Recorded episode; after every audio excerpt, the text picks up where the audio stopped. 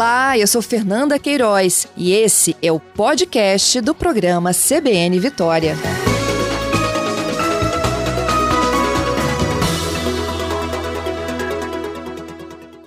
Jaqueline Moraes, bom dia. Bom dia, Fernanda. Bom dia a todos os ouvintes. Jaqueline, você faz parte desse pequeno percentual. É verdade, eu faço mesmo e fico feliz em poder honrar e empoderar, usar esse espaço para que possa empoderar e visibilizar outras mulheres.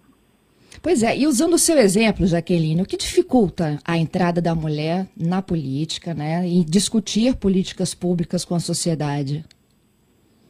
Assim, além do contexto histórico que a gente tem percebido ao longo dos anos, é, a cota é, de participação de gênero é, existe há mais de 21 anos e ela no Brasil ela demorou muito tempo a se consolidar como uma lei obrigatória. Ela ficou sendo recomendatória para os partidos por mais de 18 anos.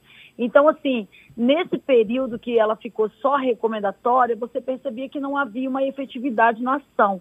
Depois ela passou a ser obrigatória, no outro pleito passou a ter sanção, e mais ou menos dois pleitos depois passaram, então, que foi agora recente, 2018, é, com a instituição do Fundo Eleitoral Público de Campanhas, começou então a ter um percentual de gênero destinado por esse fundo. Então, é uma política gradativa, mas é uma política afirmativa. Então, ao longo dos anos, não, não havia um incentivo, principalmente das agremiações partidárias, na participação, na inserção das mulheres. Tanto que nós defendemos hoje, dentro da minha gremiação, que a gente defende 50% de mulheres e 50% de homens nas bases municipais das agremiações partidárias. Uhum. E quando ela entra nessa briga, é porque ela tem uma causa para defender? Exatamente, a gente tem falado isso muito com as mulheres e, e, e, buscado incentivar, porque qual era a reclamação anterior das agremiações? Mas a gente precisa cumprir uma cota, existe um, um, um, um teto que precisa ser cumprido e, a gente, e as mulheres não querem participar da política. Eu comecei a, a desconstruir esse discurso dizendo as mulheres querem sim e também conversando com as mulheres para que crie um senso de pertencimento da política, ou seja, a política também te pertence. E as mulheres entram na política diferente dos homens. Os homens eles têm uma cultura de ocupar o poder e as mulheres pelas suas causas, pelas suas dores da sociedade que ela representa tão bem. Então, por isso que a gente tem incentivado que mais mulheres participem da vida pública.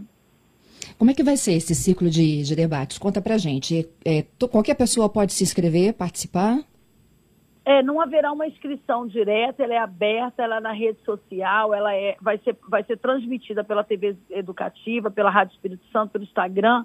É, quero já agradecer a, a, a, grande parceria da mídia, vocês dando essa, essa, essa é, é, essa luz a esse tema importante para a sociedade. Por quê? Porque esse tema ele é também o objetivo, um dos objetivos, é o quinto objetivo do desenvolvimento sustentável.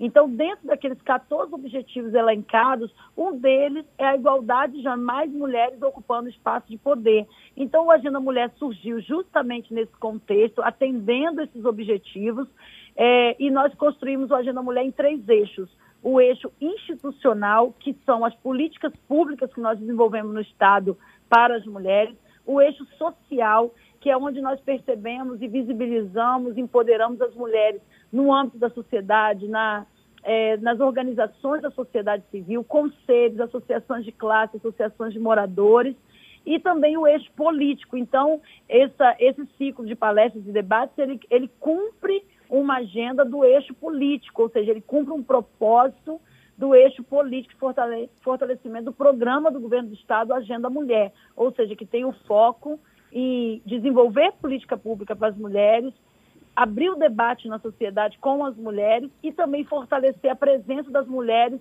eh, nas políticas eleitorais na parte que a gente eleitoral. deixa de ser visto também, né, Jaqueline, como cota exclusivamente, né, para compor o cenário eleitoral, que, que se, de fato sejam eleitas.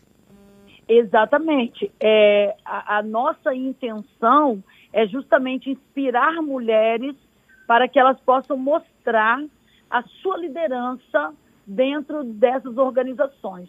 Cumprir cota é, é, porque apelidaram a cota de gênero como cota de mulheres. Nós não temos uma cota, nós temos uma cota de gênero mínima. Ou seja, se tiver 70% de um gênero, obrigatoriamente tem que ter 30% do outro. Nós defendemos que seja 50% de homens, 50% de mulheres.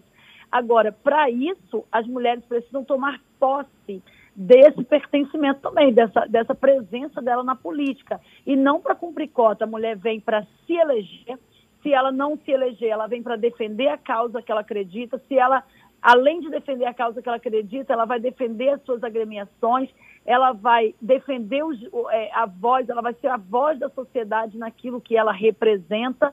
E nós estamos defendendo muito a democracia representativa, que, faz, que é isso, as mulheres precisam falar das causas das mulheres, os jovens precisam falar das causas dos jovens, negros precisam falar das causas dos negros, para que envolvam brancos e negros na mesma causa, homens e mulheres na mesma causa. Compreendido.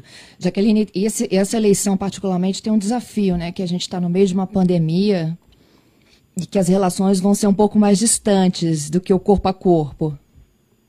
É, sim, eu já participei de várias lives onde as pessoas colocam que essa a pandemia, de uma certa forma, é, ela traz um dificultador para a presença das mulheres na política. Sim, porque nós já não somos tão visibilidades na sociedade. Então, a política só reflete o que nós não somos na sociedade. Então, assim, a invisibilidade feminina na sociedade, ela é patente, ela é latente o tempo todo. E aí a política só reflete isso. Então, com a necessidade de fazer uma campanha mais virtual, de não poder fazer aglomeração, a, a, a, aquela questão do toque, que as mulheres são mais sensitivas. Então, assim, a gente gosta do abraço, a gente gosta do carinho, gosta do olho no olho, a gente gosta da política transparente. Então, assim, a gente gosta de falar a verdade para as pessoas. É, uma, é um contexto que a mulher traz a política pelas suas dores, pelas suas causas. E isso pode, sim, prejudicar a presença das mulheres, mas mesmo assim nós não estamos de braços cruzados. Para você ter uma ideia, esse projeto é, do eixo político, ele já está escrito para março, nós iremos lançar logo depois do, do Dia Internacional das Mulheres, e ele era todo escrito de forma presencial. Mas, infelizmente, é, a pandemia veio, nós colocamos toda a energia é, na gestão da pandemia, e agora, então, nós começamos a fazer de forma virtual para que nós não deixemos de fazer algo que é tão importante para é, a nossa sociedade é que tem que se construir esse laço, né? A gente sabe da, das dificuldades deste momento eleitoral, mas é uma construção. A cada é dois constru... anos a gente tem uma possibilidade de renovação desse cenário. Exatamente. É uma construção e eu falo que também é uma desconstrução de alguns paradigmas que impediam as mulheres de entrar. Então é uma construção para frente. Eu falo que lá em 2017, quando eu comecei a campanha hashtag não seja laranja, foi dentro da minha agremiação partidária. Então, assim, dentro da minha agremiação era um núcleo pequeno, mas nós conseguimos furar a bolha e hoje virou, inclusive, um programa nacional da minha agremiação. Então, foi um, é botar o dedo na ferida. Agora, é por bom, exemplo, agora, por exemplo, nós estamos abraçando a partir do ano que vem é, que as, as, executivas municipais da minha agremiação tenham 50% de mulheres e 50% de homens, porque uma das maiores frases que eu tenho falado, inclusive dentro dos com os, os líderes partidários, é quando vocês dizem que precisam de mulher para cumprir cota, vocês estão cometendo uma violência partidária. Eu tenho chamado nesse, nesse, ter, nesse termo bem forte, inclusive, para que eles entendam que não tem que arrumar mulher para cumprir cota tem que incentivar desde o primeiro momento a mulher a ocupar espaço de fala, lugar de poder. E isso começa onde? Nas bases do município, nas associações, nos conselhos e nos espaços onde ela consegue exercer o seu lugar de fala. É exatamente assim. Adorei essa hashtag aí que a gente não tem que ser laranja. Essa, essa hashtag eu criei em 2017, dentro da agremiação, de forma tímida. Inclusive, eu brinco que eram 11 homens e uma mulher lutando para que tivesse a hashtag, porque a nossa executiva eram 11 homens e só tinha eu e uma outra de mulher, mulher. E nós conseguimos, então, vencer é, todo esse debate interno. Eu tive um apoio incrível do presidente à época do partido para que nós levássemos para a rua. E nós ganhamos as ruas, inclusive, Às vezes você fala assim, ah, mas a Jaqueline surgiu da onde? Nós começamos a ir para a rua dizer para as mulheres, eu ia para o salão de beleza, eu ia para os lugares onde tinha mulheres e explicava para ela o que é ser laranja. O que é ser laranja? É você entrar sem querer, é você entrar com um objetivo escuso, é você entrar para proteger um emprego, é você entrar para proteger o emprego de um filho, é você ser submetido a uma, submetido a uma pressão. E eu fui para as câmaras municipais falar da campanha. Chegava lá, era aqueles olhares mas a gente entende que a Câmara, por exemplo, é um lugar onde muitas vezes a pessoa coloca uma assessora, essa assessora tem um potencial imenso, e na última hora a pessoa fala assim, ah, não, eu vou colocar ela aqui como uma candidata, mas ela não vai fazer campanha, não, só para contribuir com a chapa. Então, assim, isso não é uma coisa bacana para fortalecer uma conquista das mulheres, que foi a cota de gênero, e que hoje a gente precisa incentivar para que isso amplie, e não que reduza, como tem até debate aí no campo nacional, de, de reduzir a questão da cota do gênero, e eu sou totalmente contra e vou falar isso toda vez que eu puder. Jaqueline, queria te agradecer muito, viu, por esse momento de reflexão aqui conosco. Eu que agradeço, Fernanda. Você que é uma mulher que tem essa voz maravilhosa, potente aos nossos ouvidos. Eu sei que muitas pessoas te ouvem. Eu sempre, quando estou no carro, te ouço muito. E a gente percebe o quanto sua voz é importante para entrar nessa causa de defesa, visibilizar as mulheres, empoderar as mulheres no Espírito Santo. É isso aí. Conte com minha voz e minha luta, viu? Obrigada. Proteger e empoderar, sempre. Sempre. Um beijo, querida.